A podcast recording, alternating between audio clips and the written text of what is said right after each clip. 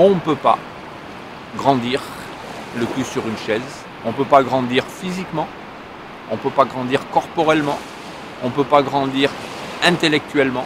Intellectuellement, donc pour l'école ça devrait faire réfléchir quand même, on ne peut pas devenir intelligent le cul sur une chaise. Et on ne peut pas aimer le cul sur une chaise.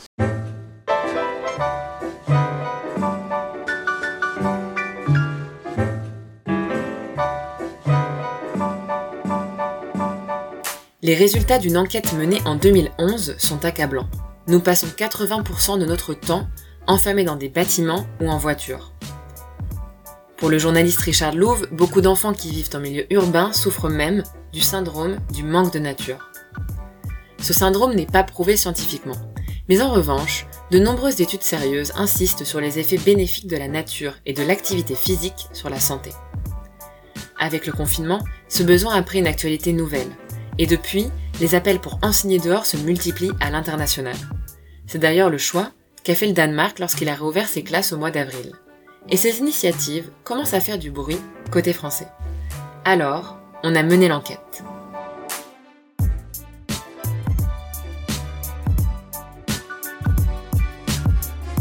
Enquête d'école, un podcast de Diane Biduchot. Selon une étude menée en 2015 par l'INSEE, nous disposons en moyenne de 5 heures de temps de loisirs par jour. Et sur ces 5 heures, la moitié du temps est utilisé pour regarder la télévision ou réaliser des activités sur écran. À l'inverse, le temps dévolu aux activités sportives est ridiculement faible, seulement 9 minutes par jour en moyenne. Dans ce contexte, il n'est pas étonnant que les pratiques d'enseignement qui favorisent l'activité physique et le contact avec la nature suscitent un intérêt grandissant. Mais en réalité, cette modalité d'éducation est bien plus ancienne.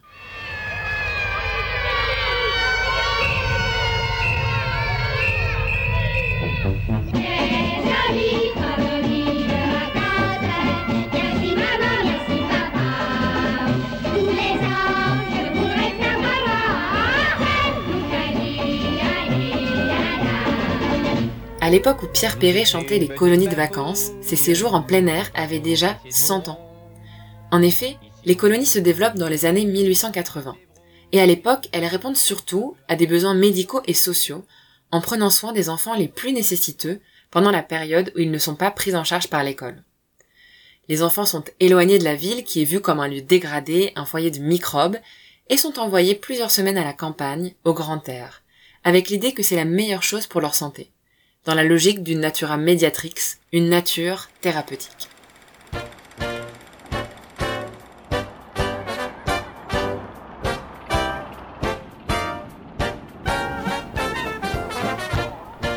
Mais c'est dans les années 1920 que les écoles en plein air vont véritablement se développer. À la croisée de réflexions pédagogiques, architecturales et médicales, ces établissements sont de véritables laboratoires, des lieux presque utopiques où toute la forme scolaire est réinventée. Mais ils répondent aussi à des problèmes sociaux et médicaux très concrets.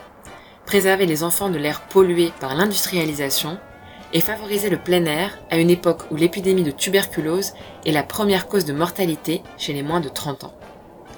En 1922, la Ligue pour l'éducation en plein air tient son premier congrès international à Paris.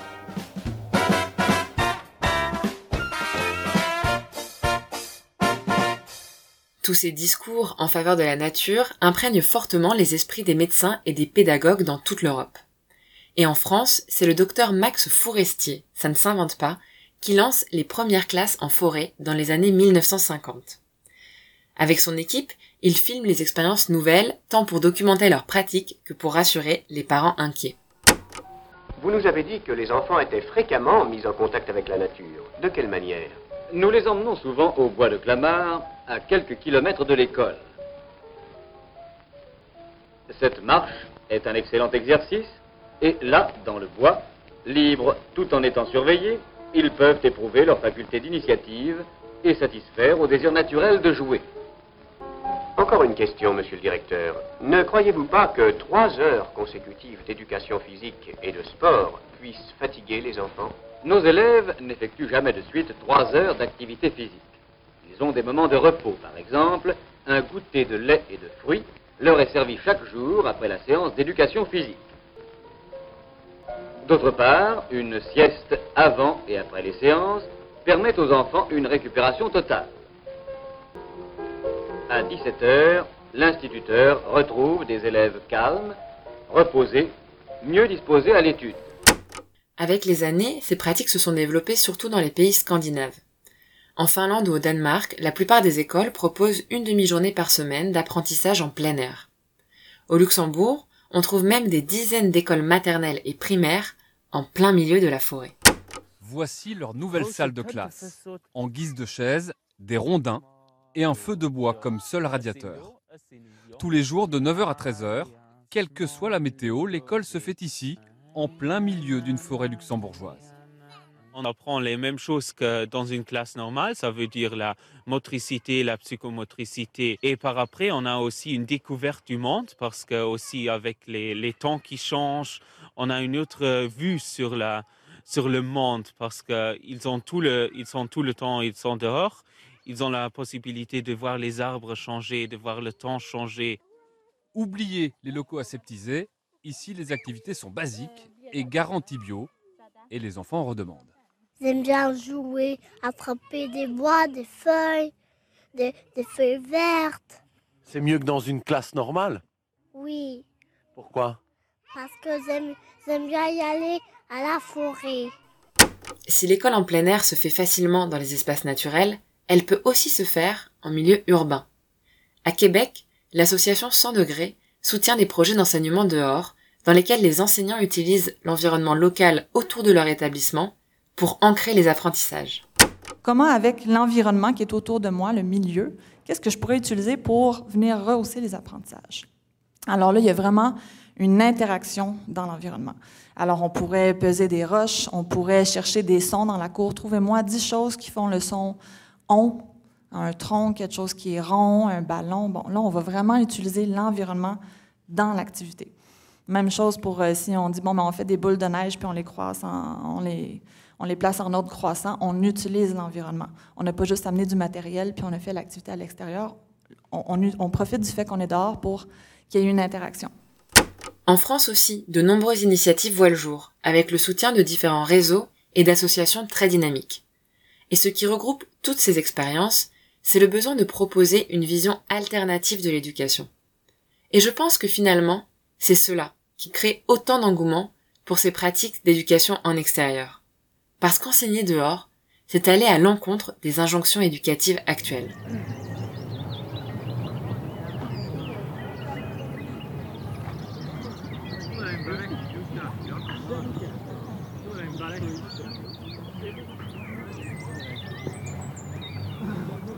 D'abord parce qu'enseigner dehors, c'est laisser une place au risque, dans une société qui fait tout pour l'éviter. Laisser les enfants grimper dans les arbres ou courir près des lacs, c'est accepter de les exposer à des dangers mesurés. Mais enseigner dehors, c'est aussi remettre en question le curriculum et les savoirs valorisés par l'école. Dans les activités en plein air, on valorise l'entraide, la coopération, mais aussi les savoir-faire manuels, des compétences et des savoirs qui ne sont pas toujours mis en valeur à l'école. Et enfin, enseigner dehors, c'est donner une place importante aux émotions, aux sensations, mais aussi au mouvement et au corps des élèves dans l'espace, qui sont d'ordinaire effacés ou oubliés. Le corps est le premier médiateur du rapport au monde. Alors c'est c'est très flagrant chez les bébés, c'est très flagrant chez les petits-enfants, et tant qu'ils ne sont pas encore bien ajustés dans leur mouvement, dans leur sensorialité, dans leur relation, on sent bien qu'il faut faire bouger le corps et qu'il faut apprendre avec le corps. Et une fois que ça, ça semble un petit peu apaisé, là, quand ils ont euh, 7 ans, 8 ans, 9 ans, eh bien, on se dit que maintenant, c'est par les oreilles et par, le cerveau que ça passe. On oublie que pour apprendre à être au monde, le corps continue de travailler. Vous continuez encore de travailler par le corps et d'apprendre des choses du monde par le corps. La moindre, le moindre des voyages que vous faites, vous apprenez bien plus que lors d'une conférence sur euh, le lieu de ce voyage. Et vous avez un- une autre mémoire de ce voyage-là. Vous gardez d'autres souvenirs parce que c'est un moment pédagogique total lorsque le corps y est plongé. Je voudrais terminer cet épisode en vous parlant d'un article qui est paru en février 2019 dans une revue de recherche en psychologie. Trois chercheurs de l'Université de l'Illinois se sont posé une question. Est-ce que les expériences avec la nature favorisent les apprentissages? Ils ont passé en revue des centaines d'enquêtes sur le sujet et leur réponse est claire. Toutes les recherches convergent pour dire que la nature a des effets très positifs sur plusieurs phénomènes, que ce soit la réduction du stress, l'amélioration de la concentration, mais aussi le développement de la coopération, de l'autodiscipline ou encore de la motivation scolaire et de l'engagement des élèves. Alors, êtes-vous prêt à faire l'école buissonnière? C'était Enquête d'école, un podcast de Diane Béduchot. Pour aller plus loin, retrouvez toutes les références et articles sur la page de l'émission du site Cas d'école. Rendez-vous dans un mois pour le prochain épisode.